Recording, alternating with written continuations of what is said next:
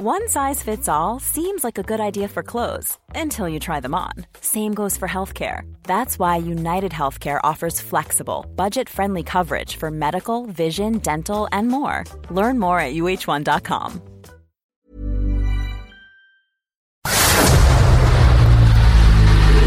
El dedo en la llaga. Había una vez un mundo en el que nadie creía. País de historias inexplicables. Una nación con personajes asombrosos. Santo Tomás tenía razón. Hay que ver para creer. El México increíble, las verdades que duelen, la voz de los que callan, el dedo en la llaga. Infórmate, diviértete, enójate y vuelve a empezar. El Heraldo Radio presenta El Dedo en la Llaga con Adriana Delgado.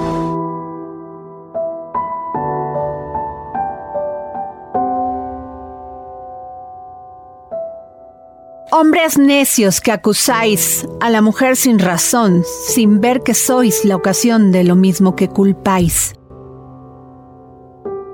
Si con ansia sin igual solicitáis su desdén, ¿por qué queréis que obren bien si las incitáis al mal? Combatís su resistencia y luego con gravedad decís que fue liviandad lo que hizo la diligencia. Parecer quiere el denuendo de vuestro parecer loco al niño que pone el coco y luego le tiene miedo.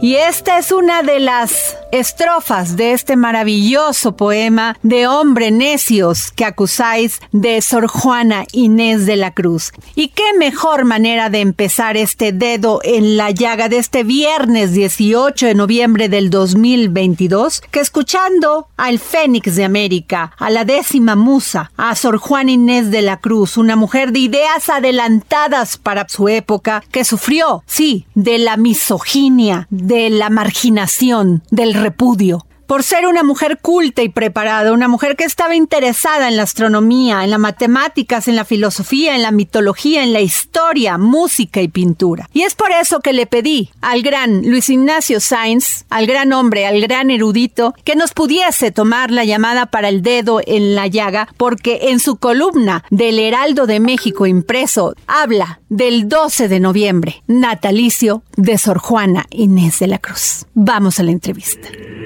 El dedo en la llaga. Conocida como el Fénix de América o la décima musa, Sor Juana Inés de la Cruz fue una mujer con ideas adelantadas para su época, por lo que ganó la protección de muchos virreyes, pero también le costó el repudio de autoridades misóginas de la iglesia. Hace más de 300 años, el 17 de abril de 1695, murió a causa de una epidemia de tifus, pero el 12 de noviembre festejamos el nacimiento de esta gran mujer, una mujer de letras. ¿Y quién más que Luis Ignacio Sáenz para hablarnos de ella? Y hoy, en su columna del Heraldo de México impreso, pues pueden leer con mucha pasión, emoción y esperanza lo que escribe un hombre inteligente sobre una mujer inteligente, Luis Ignacio. Bueno, yo, yo creo que el mundo novohispano, y si me apuras, el México contemporáneo, no se merecen a una mujer como Sor Juana, que está por encima de los estereotipos y que sin duda es el ser humano más luminoso de su tiempo y es, digamos, eh, la luz más clara en nuestro patrimonio intelectual. Sor Juana, a pesar del asedio, es capaz de, de exprimirle bondad y exprimirle belleza hasta las penitencias y los castigos. Y así cuando el arzobispo primado de la Ciudad de México, Aguiar Seijas, la persigue, le confisca su biblioteca, sus bártulos científicos, la obliga a olvidarse de los temas profanos y la dedica exclusivamente a temas conventuales centrados en la cocina, aún allí Sor Juana va a poder hacer reflexiones fundamentales sobre el papel de la mujer en la construcción del pensamiento, en la explicación de la realidad, y sobre todo en su transformación. No la arredraron los fogones ni la limitaron las responsabilidades en la artesa o en, las hornillas. Sor Juana siempre será vencedora aún en la derrota y eso es lo que tendríamos que celebrar siempre. Por ello no me parece gratuito que hace algunos años se le haya dedicado al natalicio de Sor Juana la, como fecha de celebración al libro, porque nadie mejor que ella nos dejó un legado enorme en verso y en prosa, que es absolutamente desconcertante aún para su tiempo. Eh, Luis Ignacio, hablas de ella, de una mujer como lo dices, fue perseguida por su talento y que fue parte de esta ignorancia patriarcal y misógina. Pero también yo te quiero pedir la opinión, ¿qué piensas de lo que escribe Octavio Paz sobre Sor Juana Inés de la Cruz? Bueno, sin duda Octavio Paz es un hombre talentoso con una pluma fluida y que es eh, casi hipnótica. Sin embargo, eh, Octavio Paz en más de una ocasión frecuentaba temas que no estaban realmente bajo su control, aunque los escribiese con singular belleza y armonía.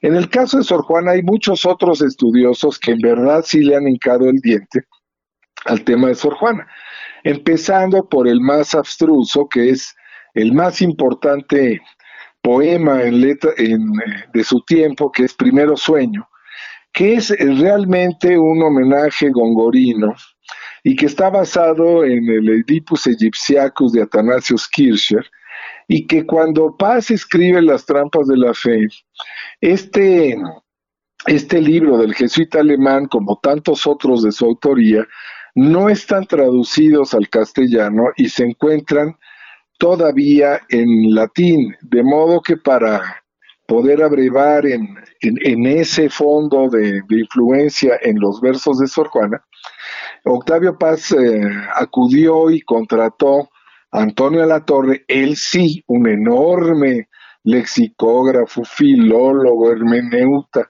del siglo de oro y de todo, que fue capaz de recuperar la herencia española en el exilio después de la guerra civil y, fundar o refundar la nueva revista de filología hispánica en el Colegio de México. Antonio Latorre empieza a hacer la traducción del Oedipus Egyptiacus, pero Octavio Paz, además de ser un gran poeta, era un hombre eh, un poquitín mezquino y solo le pagó el primer capítulo de la traducción, de modo tal que no pudo tener una visión integral de lo que Kirchner sostenía en términos ópticos y teológicos en ese viaje delirante que es el Oedipus Egyptiacus. De modo que Sor Juana, eh, a pesar de todos los esfuerzos de nuestro premio Nobel, no deja de estar todavía un poco entre sombras, porque no hay un conocimiento explícito. Se van a necesitar varios volúmenes del propio Antonio de la Torre, incluidos los juegos de ingenio que se publicasen en Lisboa, para desentrañar más el talento de esta mujer. Apuntaría que, que Octavio Paz es un hombre que, digamos, es absolutamente glorioso cuando escribe de poesía. Los libros que tiene como Las Peras del Olmo, Los Hijos del Lima, esos son libros realmente extraordinarios. Cuando sale un poco de su propio radar, va perdiendo consistencia en la interpretación, por más que la, escritura fluya como agua fresca. Este, creo es el caso de Sor Juana. Sé que mi opinión no la comparte todo mundo, pero lo digo en buena lid, no lo digo por desacreditar a un escritor magnífico, sino por acotar que no todos los personajes, por notables que sean, aciertan en todo y cada uno de los aspectos que tratan o que abordan. Luis Ignacio, el hecho de que Sor Juana aprendiera a muy temprana edad a leer y a escribir con pericia, desde luego tuvo que ver mucho con su entrada a la corte de Antonio de Toledo y Salazar. ¿Nos puedes contar un poco más? Sí, claro. Eh, Sor Juana es un monstruo que no corresponde con su tiempo, que está lleno de restricciones contra la mujer. Donde recordemos que la mujer finalmente es la heredera de dos arquetipos en el mundo judio-cristiano, de mujeres que son transgresoras y son rebeldes. Una que hemos exiliado hacia los terrenos de la heterodoxia, que es Lilith, que ella incluso renuncia a deambular en la geografía del paraíso y, y finalmente va a ir sembrando el deseo, y la concupiscencia, más el conocimiento, por todos aquellos lares por los que circula. Y la otra será Eva. Eva es un personaje mucho más potente que Adán. Cualquier lector medianamente avesado lo entendería así, a pesar de que la vulgata de San Jerónimo hace una, una criba y va eliminando una serie de detalles del texto original, que es el Bereshit, de la Torá, que es parte de la Tanaj, que es, digamos, la compilación de los libros sagrados del judaísmo. En este sentido, pues Sor Juan es un poco eso, es una, es un ser que no tiene ecos y correspondencias en el, en el mundo de la corte novohispana, solo tendrá un interlocutor válido, que es este Carlos de Sigüenza y Góngora, que es un jesuita además expulsado de la orden. Y los dos van a van a fatigar innumerables terrenos del saber y de la, y de la cultura cortesana. Sor Juana llegará a la corte, llega primero como si fuese un mono de feria, un poco a alegrarles la vida y a entretenerlos. Poco a poco en la corte se van percatando de que este es un monstruo de sabiduría, de inteligencia, de agudeza, y en ese sentido la van, a, la van integrando y le van justipreciando de mejor manera. Sin embargo, no deja de ser una curiosidad, a grado tal que cuando vencen las protecciones virreinales, pues queda a expensas de este arzobispo misógino y, realmente ignorante que es Aguiar y Seijas, que no sé cómo es posible que le dediquemos una calle en las lomas de Chapultepec de la alcaldía Miguel Hidalgo. O sea, en vez de que anden agrediendo los monumentos del Paseo de la Reforma, yo esperaría que brillantes feministas vayan a descolgar los letreros y la nomenclatura que lleve el nombre de este muy malhadado personaje. Entonces, eh, Sor Juana siempre va a ser una peregrina en su cuerpo, una peregrina en su nación. Sor Juana, o, en, ese virreinato novohispano, Sor Juana nunca se va a sentir a sus anchas, porque siempre es un poco más, por más que ella intente ser prudente, ella trasciende y, digamos, paraliza a sus propios ah, interlocutores o compañeros de conversación o quienes le escuchan en el locutorio del convento o eventualmente cuando puede puede escabullirse al Palacio de los Virreyes, en la Plaza de Armas. Entonces, creo que en ese sentido, creo que la gran inteligencia de Sor Juana es disfrutar tanto como pudo los intersticios que le permitieron sacarle y pulir eh, su, su, intelecto a grado tal que nos deja una, una obra magnífica en villancicos, en autos sacramentales, en obras de teatro, en poesía varia, y incluso la que fue destruida, porque sépase que cuando se hace esta suerte de auto inquisitorial sobre la biblioteca y los bártulos de Sor Juana, aparece un tratado sobre la música prehispánica llamado El Caracol y que es quemado, de modo tal que nos han, nos han suprimido de buena parte de, de textos inéditos de Sor Juana, pues que nunca sobrevivieron. Luis Ignacio Sáenz, Sor Juana estuvo también interesada en la astronomía, las matemáticas, en la filosofía, en la mitología, en la historia, en la música y la pintura. Y se decía que un método de aprendizaje de Sor Juana, cuenta así en una carta de respuesta a Filotea de la Cruz, era cortarse el cabello y darse como plazo para aprender algo nuevo que deseaba hasta que el cabello volviera a crecer. Sí, digamos que Sor Juana es una mujer ocurrente, es una mujer que se hace trampa a sí misma para probarse sus talentos y poder medirlos. Ahí hay una, una enorme paradoja, porque uno de los mayores admiradores y conocedores de la Sor Juana en su tiempo es el obispo Fernández de Santa Cruz de Puebla.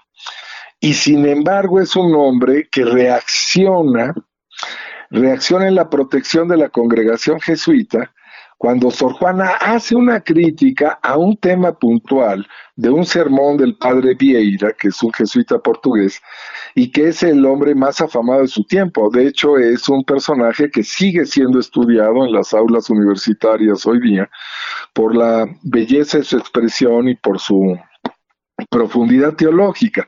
Pero Sor Juana es mucho más que eso, entonces evidencia las limitaciones filosóficas de este personaje. Y entonces, eh, en esta carta de Sor Filotea de la Cruz va a intentar un poco eh, poner en su, en su sitio a Sor Juana. Y Sor Juana en eso demuestra que es rebelde y un poquitín suicida, cosa que, que avala su grandeza. Entonces ella le contesta con elegancia, pero también barre con el obispo. O sea, esta no tiene freno alguno, su talento eh, desborda, es una suerte de oleaje que no puede ser contenido por dique alguno.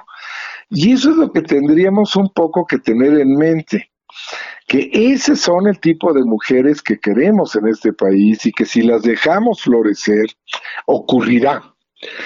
Pero si en vez de dejarlas florecer y de potenciarlas, las, las exterminamos y las destruimos con la violencia y con el si te vi no me acuerdo, pues entonces estamos como estamos. Somos una sociedad irreconciliada consigo misma que no reconoce el principal de sus valores, que es su propia gente, y entre ella las mujeres. Las mujeres porque nos dan la vida, porque nos forman y nos informan, y en muchos casos nos malforman, porque también son quienes nos enquistan estos, ah, estos duendes patriarcales y machistas, ¿no? Pero en fin, Sor Juana tendría que ser un personaje de todos los días, no un personaje de una efeméride, tendría que ser una segunda piel para todos nosotros, ¿no?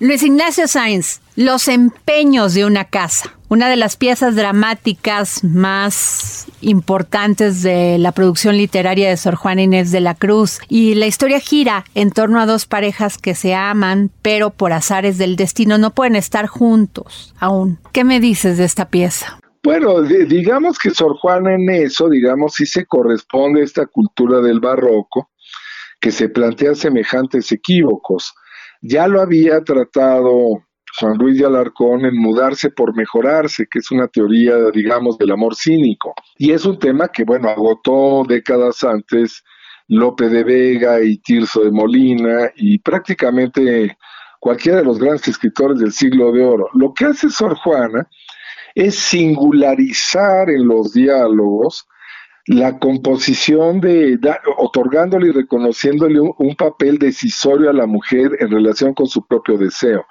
Entonces, el hecho de que puedan o no prosperar las aveniencias nupciales no frena en esta defensa que la propia autora va a hacer de la mujer frente a la simpleza, esas santas implícitas que denunciara Giordano Bruno en la Cena de las Cenizas, la primitiva estupidez, de los varones que acompañan a las mujeres que deambulan por la trama.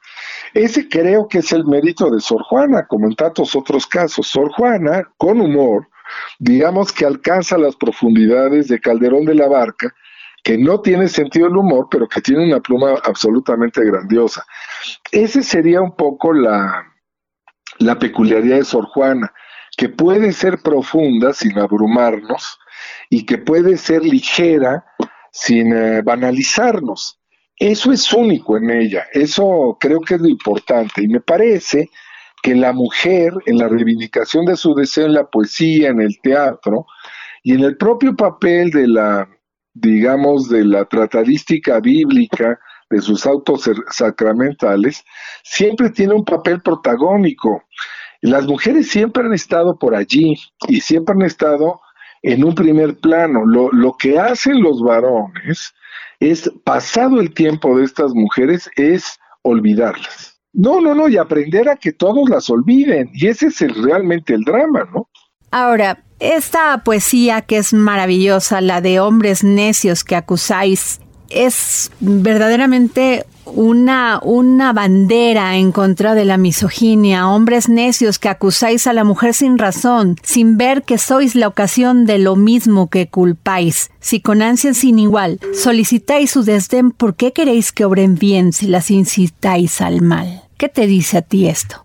Bueno, evidentemente lo que dice es que nosotros tenemos, formamos parte de un mundo fracturado, donde en el espacio físico en el que nos desarrollamos, el valedor es el varón. Si estuviéramos nosotros en la Polinesia, entonces sería la mujer. Y entonces no hablaríamos de poligamia, hablaríamos de poliandría. Entonces, todo esto son construcciones culturales que son muy dolorosas porque estos prejuicios se convierten en letra legal y se convierten en práctica confiscatoria del talento de las mujeres y además las recluyen, las inhiben a ejercer ese talento.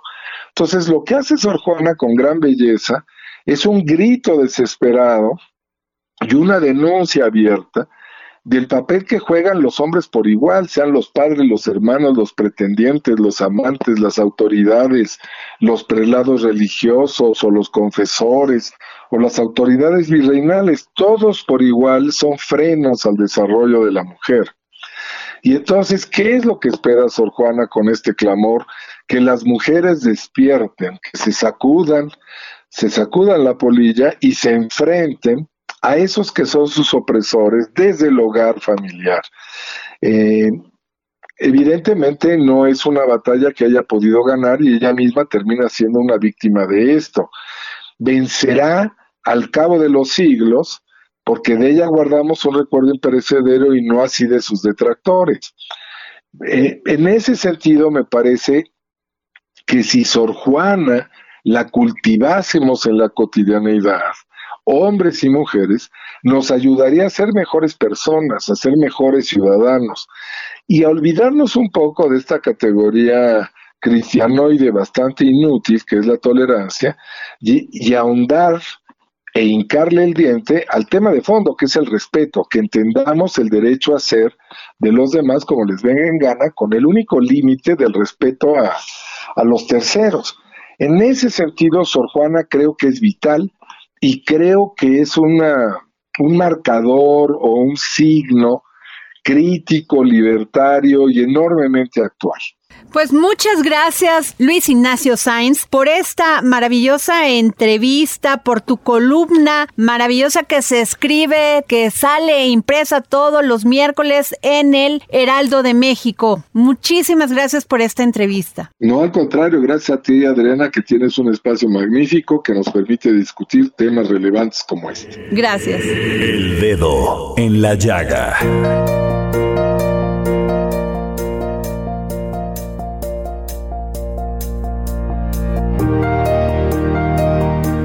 Nos vamos a una pausa para regresar y seguir poniendo el dedo en la llaga.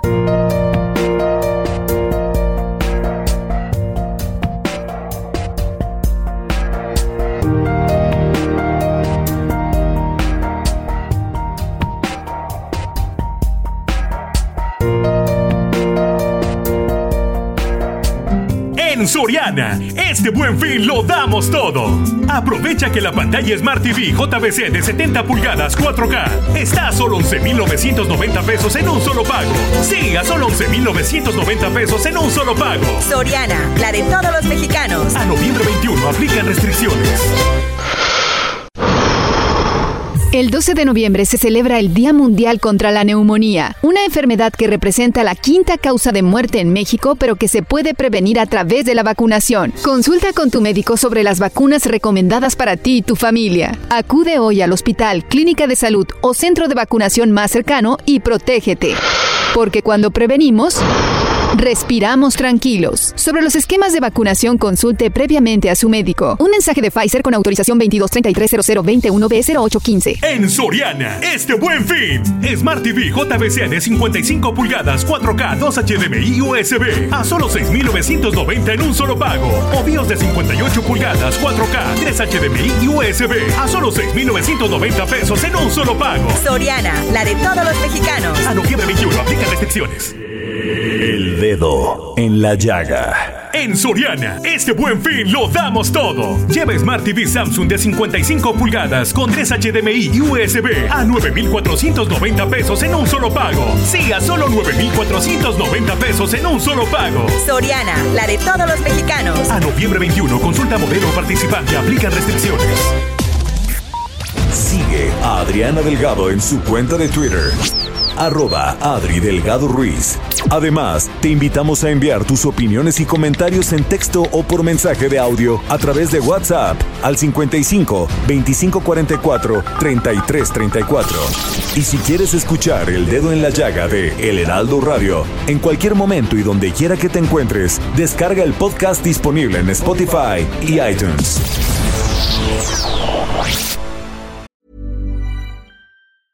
Everyone knows therapy is great for solving problems, but getting therapy has its own problems too, like finding the right therapist, fitting into their schedule, and of course, the cost. Well, BetterHelp can solve those problems. It's totally online and built around your schedule. It's surprisingly affordable too. Connect with a credentialed therapist by phone, video, or online chat, all from the comfort of your home. Visit betterhelp.com to learn more and save 10% on your first month. That's BetterHelp, H E L P.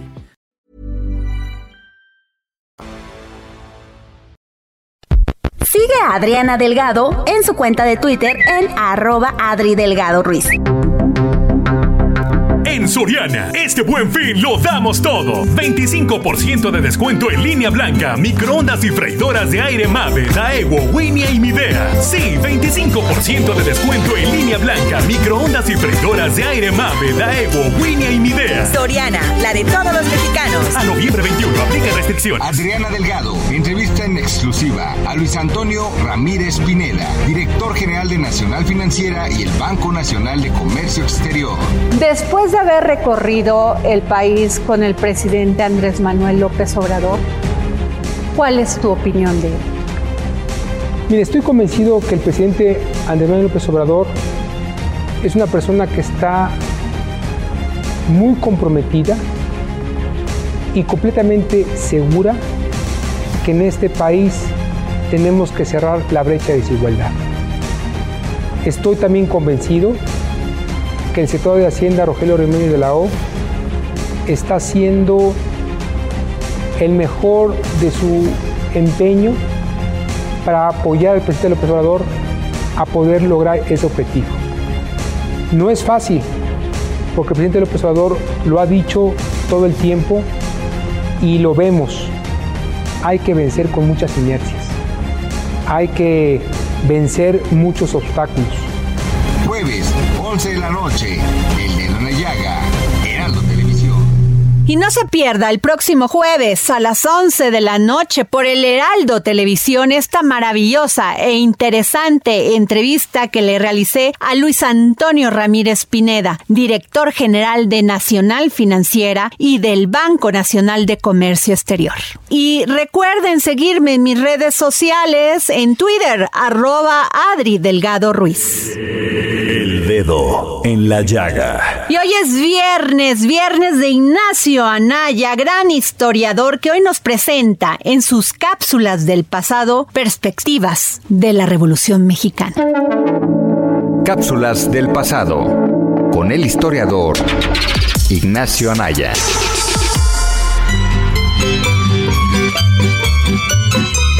Hola Adriana, hola amigos del Dedo en la Llaga, soy Ignacio Anaya y esta es mi cápsula del pasado. Fueron ya hace 112 años atrás que comenzó un conflicto que terminaría por darle una forma muy temprana al Estado moderno mexicano. Muchos dirán que México surgió a partir de la lucha independentista, aunque haya iniciado con el imperio de Agustín de Iturbide. Si bien tal afirmación es cierta, el surgimiento del país contemporáneo en el que nos encontramos actualmente es producto, en parte, de la Revolución Mexicana y sus efectos posteriores. Es un periodo que arroja una enorme cantidad de escritos, porque seguimos regresando ese pasado desde distintas perspectivas, muchas veces para responder preguntas que salen desde nuestro propio presente.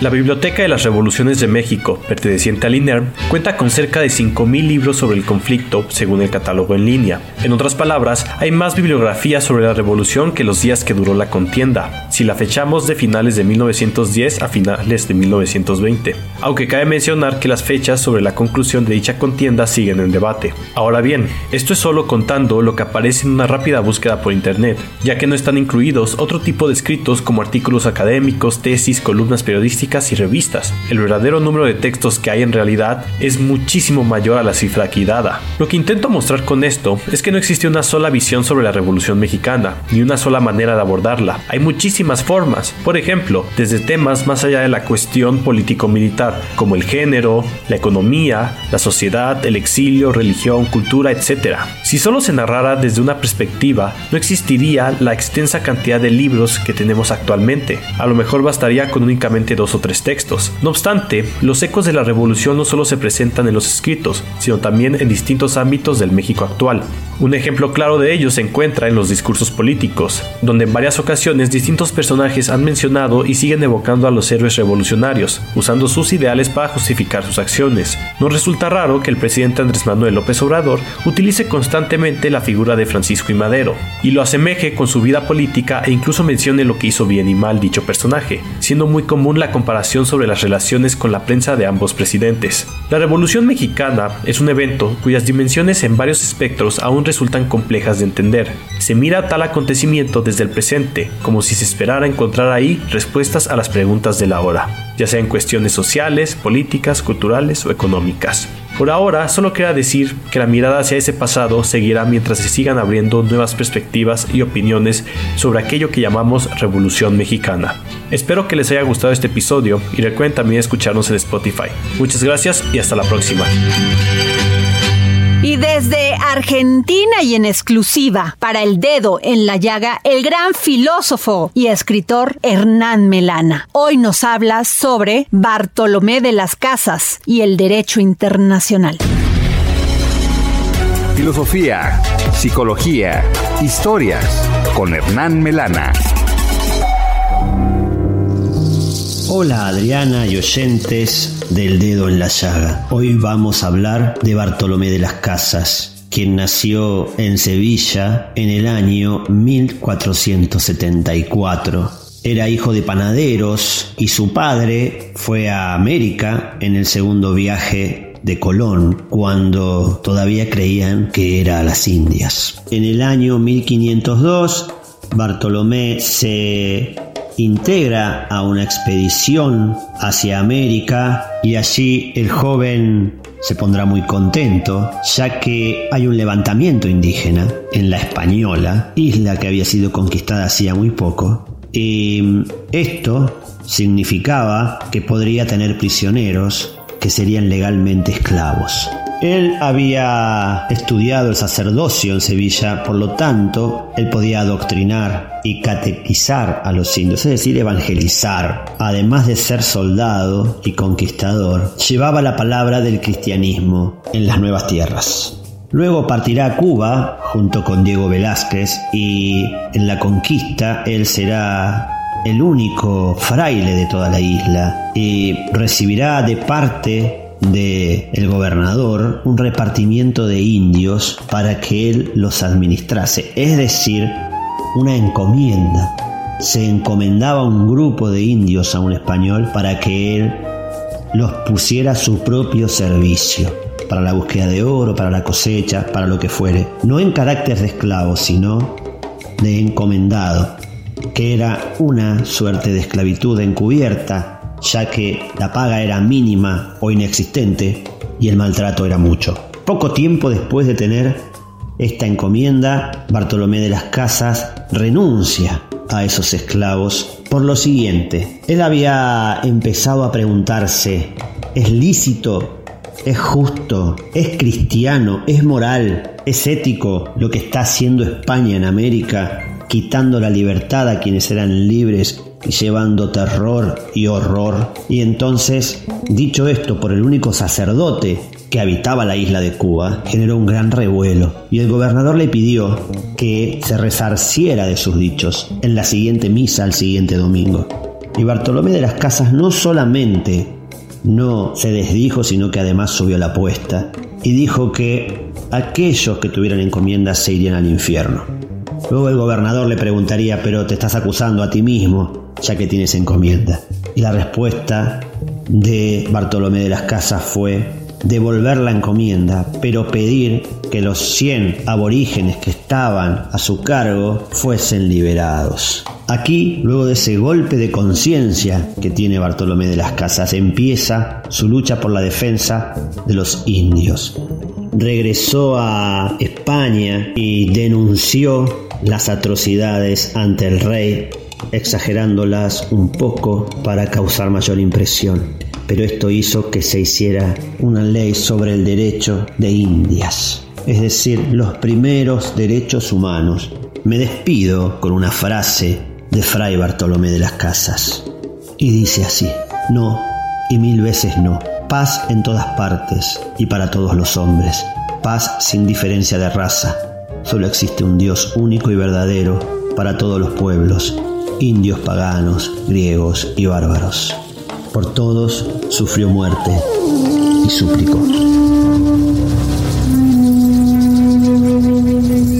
Y nos vamos a las recomendaciones culturales para este fin de semana con nuestra compañera Alida Piñón. Hola Adriana, ¿qué tal? Esta semana les quiero contar del noveno Encuentro Internacional de Clown, uno de los festivales más importantes en su tipo, cuya misión es la exhibición, formación y revalorización del arte del clown en la escena internacional. Tendrá lugar en el Teatro Helénico del 30 de noviembre al 4 de diciembre de este año. Además, contará con el talento de artistas provenientes de Francia, Italia, Argentina y México, quienes brindarán espectáculos de las más singulares y arriesgadas corrientes de esta disciplina. Al mismo tiempo, estas figuras de la escena internacional compartirán su experiencia mediante tres talleres enfocados en la creación del payaso, la emoción y el trabajo físico del clown, así como la presencia e interacción con el público. Dicho festival es una gran plataforma para que se siga visibilizando el clown, un arte que a través de formas lúdicas busca la libertad del ser y usa la risa como un elemento de resistencia. Entre las obras más destacadas se encuentra Fiu Fiu, Cómo ser clown sin dejar de ser mujer, que cuenta la historia de un par de payasas que alzan la voz para visibilizar y actuar en contra de la violencia de género de una forma sagaz y divertida, al tiempo que recrean diversas situaciones estereotípicas asociadas con la mujer, tales como la belleza, pareja, la bulimia, la autoestima, así como aspectos tan serios como el círculo de la violencia y el amor. Cada presentación tendrá un costo de 260 pesos y durante el buen fin habrá 50% de descuento hasta agotar localidades. Para más información se puede visitar la página helénico.gov.mx. También les quiero contar de Grillos y Chicharras, breve ópera migrante de Marcela Rodríguez, José Miguel Delgado y Pedro Antonio García, bajo la dirección musical de José Miguel Delgado y la dirección artística de Catalina Pereda. Este espectáculo empieza con un incendio que deja sin hogar a las chicharras, desplazándolas de su territorio y obligándolas a migrar en busca de refugio. Después de un largo éxodo, las chicharras migrantes encuentran un lugar perfecto para vivir, pero descubren que ese sitio pertenece a los grillos, quienes no están dispuestos a compartir su territorio. Así se conocen Toño y Cirilo. Ambos personajes emprenden un viaje en el cual se darán cuenta de que no son tan diferentes como piensan. Está dirigida principalmente a niñas y niños y destaca por el uso de vestuarios coloridos y plantea temas sociales como la propiedad privada, la migración, la convivencia entre pueblos originarios y la devastación de los recursos naturales con la intención de hacer conciencia para preservar y corregir los malos hábitos de las personas. Esta obra ofrecerá temporada del 19 de noviembre al 18 de diciembre, sábados y domingos a las 12.30 horas en el Teatro del Bosque Julio Castillo del Centro Cultural del Bosque. Espero que lo disfruten. Hasta la próxima. Hoy es viernes de comer y beber mejor con Miriam Lira y su momento GastroLab, que hoy nos habla sobre los 50 mejores restaurantes de América Latina del 2022. GastroLab. Historia, recetas, materia prima y un sinfín de cosas que a todos nos interesan. Del dedo en la llaga, ¿cómo están? Feliz viernes a todos ustedes. Y ahora sí vamos a arrancar el fin de semana hablando de los 50 Best de Latinoamérica. Y es que Mérida huele a chote, a recados, a cerdo pelón mexicano, miel melipona y arde vibrante ante un buen chile habanero. Pero bueno, el pasado 15 de noviembre su imponente esencia se fusionó con todos los sabores de todo un país, de México para reconocer a a 12 restaurantes mexicanos que lograron entrar en el listado de los Latin America's 50 Best Restaurants. Después de tres años de no realizarse de forma presencial, la colosal Ciudad Blanca fue sede de uno de los eventos gastronómicos más importantes del continente, en el que el restaurante Puyol del chef Enrique Olvera fue el mejor restaurante de México en el puesto número 7. Le siguió en el puesto 16 Fauna del chef David Castro Husson, quien además fue reconocido con el premio de Highest New Entry Award. En el puesto 17 Le Chiqué del chef Jonathan Gómez Luna, quien además de manos del chef español David Muñoz recibió la estrella Dam Chef's Choice Award, un galardón que se obtiene con los votos de sus compañeros chefs. En el puesto 23 Sud 777 del chef Edgar Núñez, en el 28 Máximo Bistrot de Lalo García, en el 29 Arca Tulum del chef José Luis En el lugar 34 Pangea del chef Guillermo González Beristain, en el 37 Roseta de la chef Elena Reigadas, directo de Guadalajara se sumó alcalde que en el puesto 41 puso en la mira al chef Paco Ruano en el número 42, la docena Ciudad de México, mientras que Quintonil del chef Jorge Vallejo obtuvo la posición 43. El gran galardonado de la noche fue Central de Lima, Perú, quien se coronó como el mejor restaurante de la región con su chef Virgilio Martínez encabezándolo. Durante la ceremonia también se reconoció a la chef Manuela Manu Bufara en la categoría de Latin America's Best Female Chef por su desempeño en Manu, ubicado en Curitiba, Brasil. Si quieren saber más de estos reconocimientos y conocer el listado completo de los 50 Best Latinoamérica, por favor vayan a gastrolabweb.com y mándenos todas sus opiniones a nuestro Instagram arroba heraldo gastrolab y nos estamos escuchando aquí el próximo viernes en El Dedo en la Llaga. Y nos vamos con Gonzalo Lira, gran, gran crítico de cine, y hoy nos presenta una entrevista exclusiva con la maravillosa actriz Yalixa Aparicio por la serie documental Peace Peace Now Now. Es tiempo del séptimo arte. Películas, cortometrajes, series, documentales y excelente música. Con Gonzalo Lira.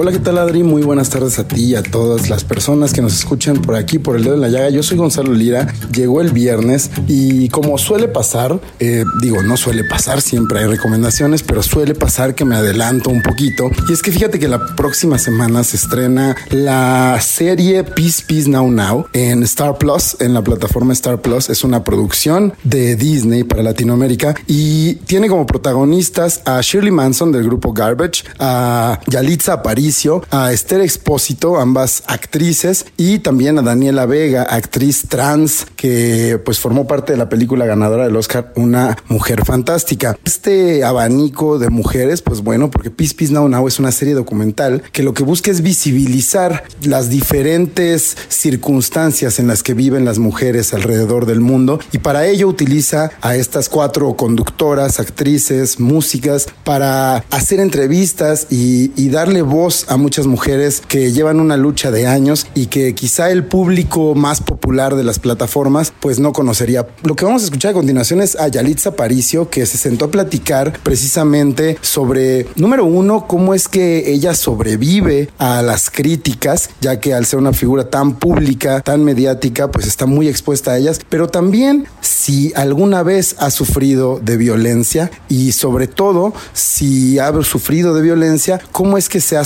sobrepuesto a esta circunstancia. Vamos a escuchar a Yalitza Aparicio. Cuando Daniela Vega me invitó a formar parte de Peace Peace Now Now y me contó en qué consistían este, esta serie de documentales, eh, se me hizo maravilloso poder eh, aprovechar esta plataforma que tenemos para contar estas historias y para asistir a cada uno de estos lugares no como figuras públicas o no como actrices o no en un papel, sino como seres humanos escuchando estas historias que te estaban transmitiendo eh, sabiduría, que son historias que han marcado y que han hecho un cambio con el paso del tiempo Eh, se me hacía maravilloso poder tener esta oportunidad de hablar con las abuelas de Sepur Sarco y darme cuenta de lo importante que es vencer tus propios temores.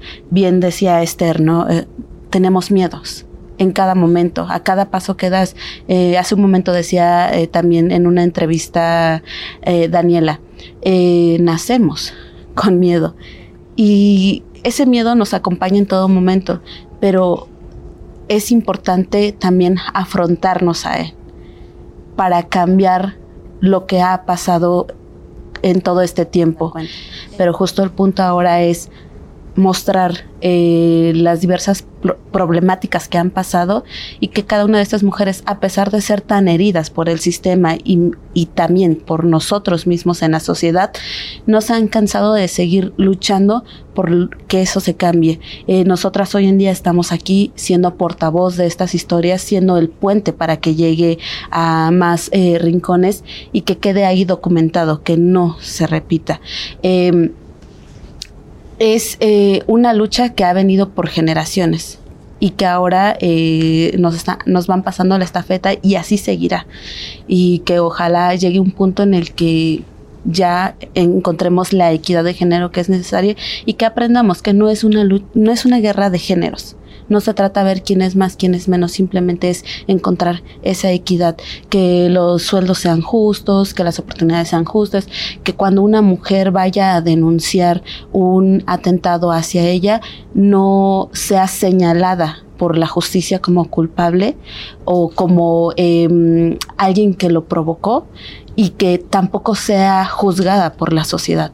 A veces la sociedad somos crueles y no nos damos cuenta de eso. Ahí está Adri, Peace Peace Now Now. Es una serie documental que, como lo decía, se estrena en Star Plus a partir del 23 de noviembre y que creo que va a sorprender a muchas y a muchos, así que se las recomiendo ampliamente. Yo me despido, mi nombre es Gonzalo Lira, en redes me encuentran como arroba gonis, G-O-N-Y-Z y nos escuchamos la próxima semana. Bye. Y nos vamos con Roberto San Germán para que nos hable sobre la inauguración el próximo domingo del próximo Mundial de Fútbol. Roberto San Germán y los deportes al estilo del dedo en la llaga con Adriana Delgado. Buenas tardes mi querida Adriana y buenas tardes a todo el auditorio. Pues vámonos ya a lo que es el Mundial de Qatar 2022. Ya arranca el próximo domingo. Sí, es la inauguración y también el partido pues con el que se abren las hostilidades. El anfitrión Qatar se va a enfrentar a Ecuador. Ya también hay suspicacias, según un reportero árabe dice que ya trataron de sobornar a los ecuatorianos para que perdieran en el primer duelo. Así que estaremos muy al pendiente de lo que suceda en el Mundial de Qatar 2022. Ya dejando el tema, pues vamos a hablar de lo que va a suceder en Abu Dhabi, este gran premio que es el último del año en la Fórmula 1 y donde Checo Pérez quiere sacarle la mayor diferencia de puntos a Charles Leclerc para quedarse con el segundo puesto en el serial de pilotos. Recordando que Max Verstappen, su coequipero, ya tiene el campeonato de pilotos, además de su escudería Red Bull, que ya también tiene el campeonato de constructores. Hay que recordar que el gran premio pasado, el que fue en Interlagos allá en Brasil, pues simplemente Verstappen y Checo Pérez rompieron su relación por la situación de que Verstappen no lo dejó pasar de lugar para tener más puntos y separarse del monegasco Charles Leclerc. Los dos pilotos, tanto Charles Leclerc como Checo Pérez, están empatados en el segundo lugar del serial de pilotos con 290 puntos. Esto ya ha ido muy fuerte, ya escaló. La madre de Verstappen se metió para decirle también a la esposa de Checo Pérez que este le era infiel. Bueno, también ya los mexicanos que seguían a Verstappen se han ido de Instagram, le han dado con todo. Verstappen ya también habló que está molesto por las críticas y las ofensas que ha recibido por medio de muchos fanáticos en las diferentes redes sociales. Y bueno, la situación escaló bastante fuerte, como te decía. También Christian Horner, que es el manda más en Red Bull, ya les dijo que paran estos dos. Ya hablaron con los dos, ya se pusieron de acuerdo y todo tiene que ser en beneficio del equipo. 2023 tiene contrato Checo Pérez. También ya tienen a Daniel Ricciardo, este piloto que va a ser el tercero, sí que está ahorita en McLaren, pues va a ser el tercer piloto que tendrá la escudería de Red Bull. Ojalá Checo pues pueda tener un buen lugar y sea el segundo lugar en el campeonato de pilotos. Hasta aquí la información, mi querida Adriana. Yo soy Roberto San Germán. Que pasen muy buen fin de semana todos.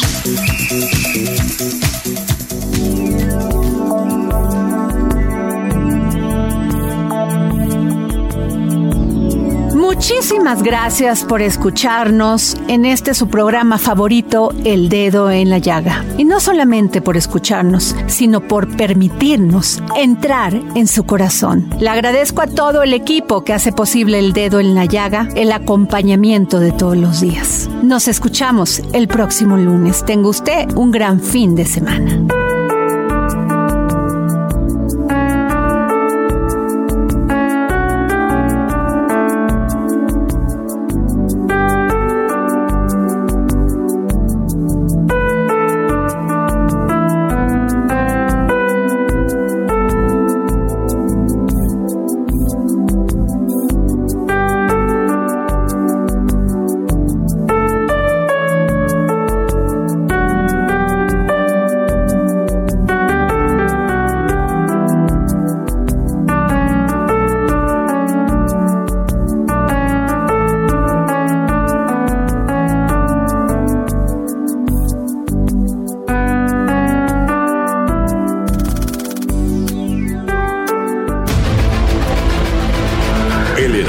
Radio presentó El Dedo en la Llaga con Adriana Delgado.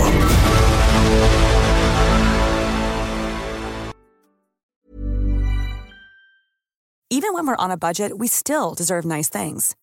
Quince is a place to scoop up stunning high-end goods for 50 to 80% less than similar brands.